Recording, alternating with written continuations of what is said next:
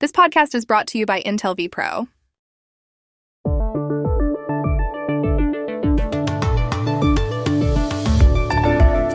El domingo tuvieron lugar en Cuba las más grandes manifestaciones de protesta desde mediados de 1994. La gente se quejaba por la falta de vacunas contra el coronavirus, por la pobreza, por la escasez de alimentos y pedía cosas.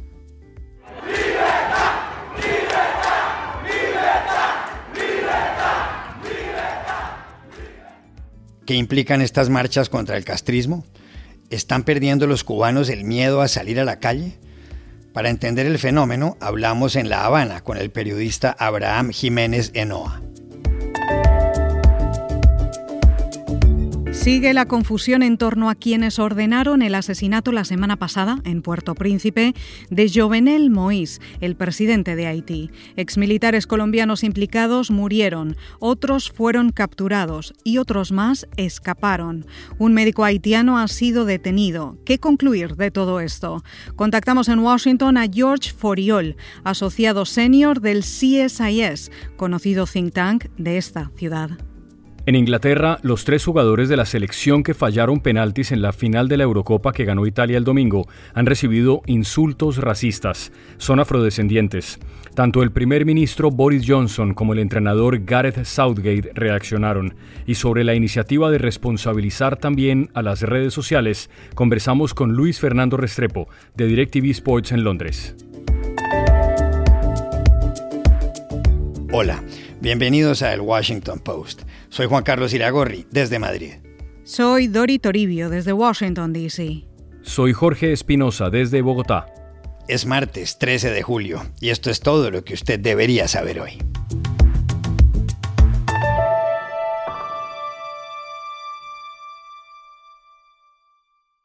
Cuba vivió el domingo una serie de manifestaciones de protesta por la falta de vacunas contra el coronavirus, por la escasez de alimentos y por la ausencia de libertades.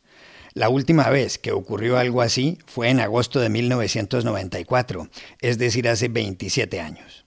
Las marchas empezaron en San Antonio de los Baños, una población de 46.000 habitantes situada 26 kilómetros al sur de La Habana. Las primeras consignas callejeras tenían que ver con el desabastecimiento, la pobreza y las pocas vacunas. Lo que comenzó en San Antonio de los Baños fue aumentando. En otras ciudades se produjeron concentraciones semejantes. Se habla de 50 detenidos como mínimo. Un manifestante, Giovanni González, le dijo a la agencia Reuters por qué estaba ahí, en la calle. Estamos aquí por, la represión que hay con el pueblo, que nos tienen matándonos de hambre, nos de, toda la Habana entera se está derrumbando y estamos sin casa, sin nada. Tienen, tienen dinero para construir los hoteles, para construir de todo. Y a nosotros, a nosotros nos tienen pasando hambre y tremendo trabajo. La situación preocupó al gobierno.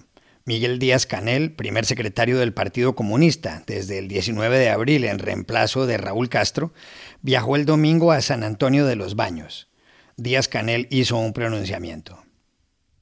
No vamos a admitir que ningún contrarrevolucionario, mercenario, vendido al gobierno de los Estados Unidos, vendido al imperio, recibiendo dinero de las agencias, dejándose llevar por todas estas estrategias de subversión ideológica, vayan a provocar desestabilización en nuestro pueblo. Y habrá una respuesta revolucionaria. Y por eso también aquí estamos convocando a todos los revolucionarios del país, a todos los comunistas, a que salgan a las calles en cualquiera de los lugares donde se vayan a producir estas provocaciones. Aquí en Washington, el presidente estadounidense Joe Biden también se pronunció. Dijo que los cubanos le están pidiendo libertades a un régimen autoritario, que quizá nunca se habían visto marchas como estas, que Estados Unidos apoya a los cubanos en su demanda de derechos universales y que le pide al gobierno de Cuba no emplear la violencia para silenciar a la gente. From an authoritarian regime. And I don't think we've seen anything like this protest uh, in a long, long time, if, if quite frankly ever. Um, the United States stands firmly with the people of Cuba as they assert their universal rights. And we call on the government, government of Cuba, to refrain from violence their attempts to silence the voice of the people of Cuba.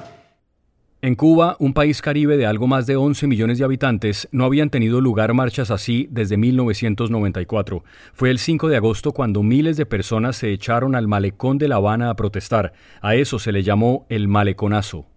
El maleconazo está enmarcado dentro del denominado periodo especial, que se inició en 1991 con el desplome de la Unión Soviética, que ayudaba económicamente a la isla, y con el recrudecimiento del bloqueo al que Estados Unidos ha sometido a Cuba. El bloqueo o embargo estadounidense sigue. Las relaciones diplomáticas, que son otra cosa y que las había suspendido en la Casa Blanca el presidente Dwight Eisenhower en 1961, fueron restablecidas el 20 de julio de 2015, con Barack Obama como presidente en Washington. No obstante, Dori, después de que Donald Trump llegó a la Casa Blanca el 20 de enero de 2017, endureció las medidas respecto al régimen cubano. Biden, en términos generales, las ha mantenido. Cuba está controlada por el castrismo desde el triunfo de la revolución el 1 de enero de 1959. A partir de ahí, el poder lo han tenido Fidel Castro, que murió en 2016, su hermano Raúl, que cumplió 90 años hace mes y medio, y ahora Miguel Díaz Canel. ¿Demuestran las manifestaciones del domingo que el pueblo cubano puede estar perdiendo el miedo a protestar en las calles? Se lo preguntamos ayer en La Habana al periodista Abraham Jiménez Enoa. Obviamente sí, Juan Carlos. Eh, las imágenes hablan por sí solas. Por demás son imágenes inéditas en, este país. Nunca antes, en los 62 últimos años, se habían sucedido eh, escenas de este tipo, de gente eh, virando eh, patrullas policiales, gente unida, marchando en multitudinarias eh, concentraciones pidiendo libertad, pidiendo comida, pidiendo medicamentos. Y justamente lo que ha generado esto, esta explosión ha sido la situación límite que está viviendo hoy Cuba. Cuba hoy está viviendo un momento sumamente delicado porque el país está totalmente colapsado a nivel de sanitario, el país no tiene medicamentos, el país eh, no tiene comida, las tiendas y los agros y los mercados están vacías y el gobierno sigue negando esa realidad y el gobierno sigue eh, sin tomar em, cartas en el asunto. Y tanto ha sido así que nada, el pueblo se cansó y ha salido a las calles a, exigir un cambio, un cambio en, la, en el estado de las cosas, un cambio en, en, cómo el gobierno atiende a su población. Yo creo que es un parte agua lo que ha sucedido. Eh, nadie sabe en qué va a terminar esto. Hay muchos detenidos, hay muchos desaparecidos, gente herida, em, pero evidentemente hay un resurgir de la ciudadanía cubana que ha empezado a, movilizarse, a pasar del, discurso domiciliario eh, disidente en casa a, a la acción pública. Entonces, habrá que estar pendiente de lo que pueda seguir ocurriendo acá en Cuba.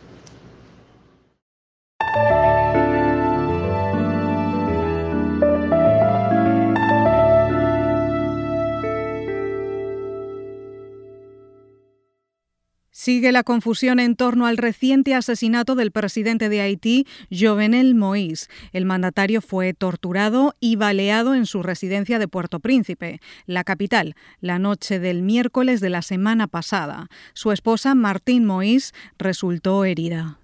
24 horas después, las autoridades anunciaron que el comando que planeó y ejecutó el crimen se hizo pasar a la entrada de la residencia como un grupo de agentes de la Agencia Antidroga de Estados Unidos, la DEA. El jefe de la policía haitiana, León Charles, señaló luego que el grupo estaba conformado por 26 colombianos y dos haitiano-estadounidenses. Tres colombianos murieron en un enfrentamiento posterior, 18 fueron arrestados, los demás huyeron. Más tarde, el Ministerio de Defensa de Colombia explicó que varios de ellos habían formado parte de las Fuerzas Armadas de ese país. Uno, Duvernay Capador, que perdió la vida en Haití, parece haber sido el que llamó a los demás para que integraran el grupo. Así nos lo contó ayer Joana Romero Duzán, la esposa de Mauricio Javier Romero, que tenía 45 años y que se había graduado en el ejército colombiano como lancero, es decir, como alguien especializado en operaciones antiguerrilla. Bueno, eh, a mi esposo lo contactó el señor Duvernay Capador, que lastimosamente también falleció, y em, siempre el señor Capador lo que manifestó en la llamada que le hizo a Mauricio para invitarlo era hacerle la invitación a un proyecto de trabajo legal. Hacía mucha énfasis en que era legal. Un trabajo en donde no se iban a correr riesgos, donde no había que ir a pelear con nadie. Horas después de la muerte del presidente Jovenel Moïse y de las declaraciones del jefe de la policía haitiana, Giovanna Romero se enteró de la suerte de su marido, que era sargento primero en retiro. Esto nos dijo. Nos vinimos a enterar de su fallecimiento fue por las noticias que ya empezaron a salir a nivel internacional, por todo lo que se empezó a ver en las redes sociales, cuando empezaron a nombrar colombianos que, que estaban, que se habían ido y que eh, pues los acusaban a ellos de haber realizado pues lo que ya se conoce. Entonces, no sé, algo empezó a preocuparme el hecho de no poderlo ubicar, de no, de que no me contestara mensajes. Yo le dejaba mensajes, por favor, negro, ¿dónde estás? Contéstame, ¿qué pasa contigo? ¿Por qué no me contestas? Bueno, y él no prendía el celular ni nada eso me generó mucha inquietud. Y ya el jueves en la noche pues empezó a, rondar el nombre de mi esposo como uno de los fallecidos. Y después de que vimos eso en las publicaciones por internet, al celular de mi hija le hicieron llegar un, un video donde pues desafortunadamente ya pudimos darnos cuenta que, que el fallecido efectivamente era mi esposo Mauricio Javier. Aunque no hay certeza de cómo llegaron los 26 hombres oriundos de Colombia a esta historia dramática, sí es verdad que exmilitares de ese país, bien entrenados y con experiencia, han conseguido trabajo como mercenarios en países como Siria o Yemen. En las últimas horas hubo novedades. En Haití fue detenido el doctor Emanuel Sanón, de 63 años, a quien acusan de estar detrás de lo sucedido por su ambición de gobernar ese país. Según la policía, fue él la primera persona a quien llamaron los capturados tras el asesinato. También se indicó que en junio Sanón aterrizó desde Florida, donde reside, con algunos colombianos que lo cuidaban, pero que luego les encomendó una misión diferente. Otro dato que se ha divulgado es que la empresa que contrató a los que participaron en el crimen se llama CUT, CUT, y es propiedad de un venezolano. ¿Qué conclusión sacar de todo esto? Hablamos ayer con George Foriol, asociado senior del Centro para los Estudios Estratégicos e Internacionales, el CSIS por sus siglas en inglés, importante instituto de análisis en Washington. Foriol, que es especialista en Haití, nos dijo que no está claro quién está detrás del asesinato, que no están claras las referencias a los mercenarios colombianos y haitiano-estadounidenses en la Florida, que en esta historia falta saber el motivo y si está involucrado el círculo más cercano de Moïse.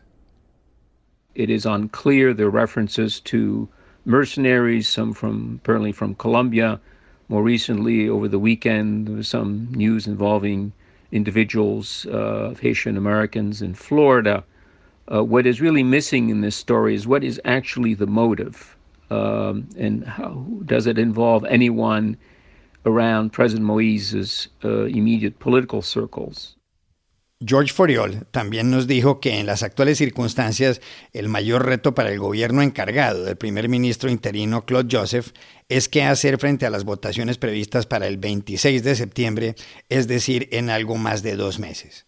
Para esa fecha están convocados nada menos que los comicios presidenciales, las elecciones parlamentarias y un referéndum sobre una nueva constitución. I think the major challenge now, uh, moving is uh, the multiple uh, layers of elections that were going to be take place on September the 26th, uh, presidential, parliamentary, as well as uh, a, a referendum on a new constitution.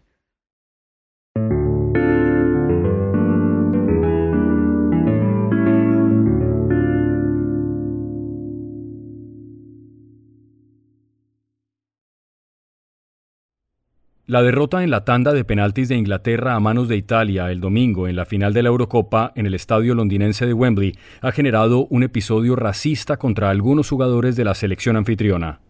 En los cobros desde los 12 pasos, los ingleses perdieron 3 a 2 frente a los italianos. Los tres jugadores que no anotaron fueron Marcus Rashford, que falló, Bukayo Saka y Jadon Sancho, a quienes el portero Gianluigi Donnarumma les detuvo el disparo.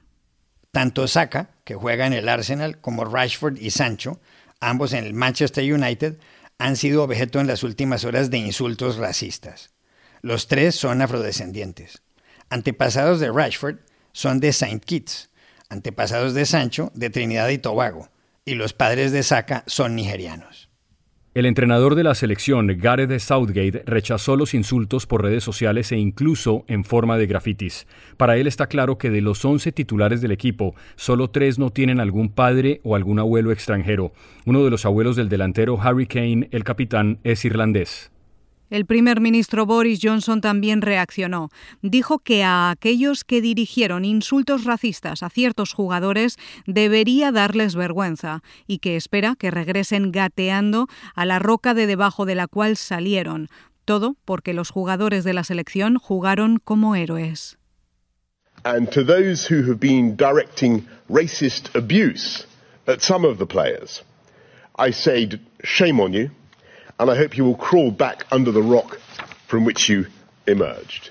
Because this entire team played like heroes.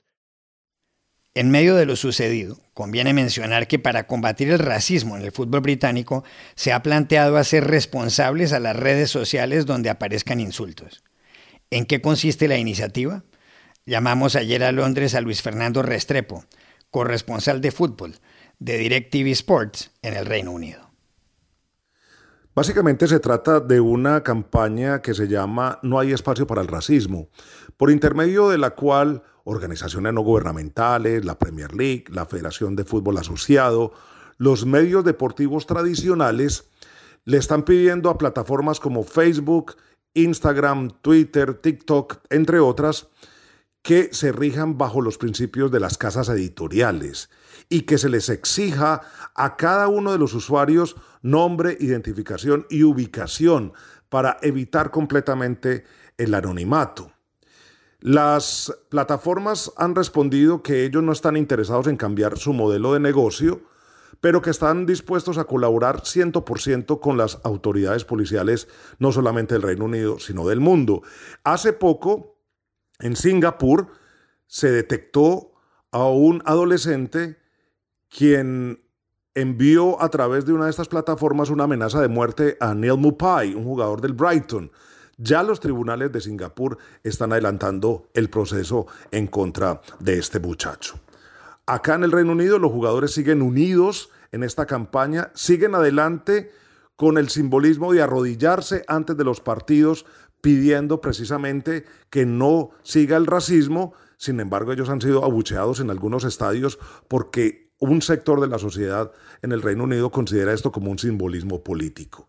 De todas formas, el gobierno ya también está tomando cartas en el asunto y se espera que en los próximos días haya nuevas medidas para poder controlar a todos los usuarios de las redes sociales acá en el Reino Unido.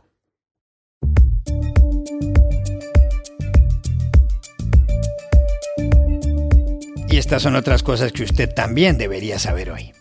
En Venezuela, las Fuerzas de Acciones Especiales, FAES, arrestaron ayer en Caracas al exdiputado opositor Freddy Guevara.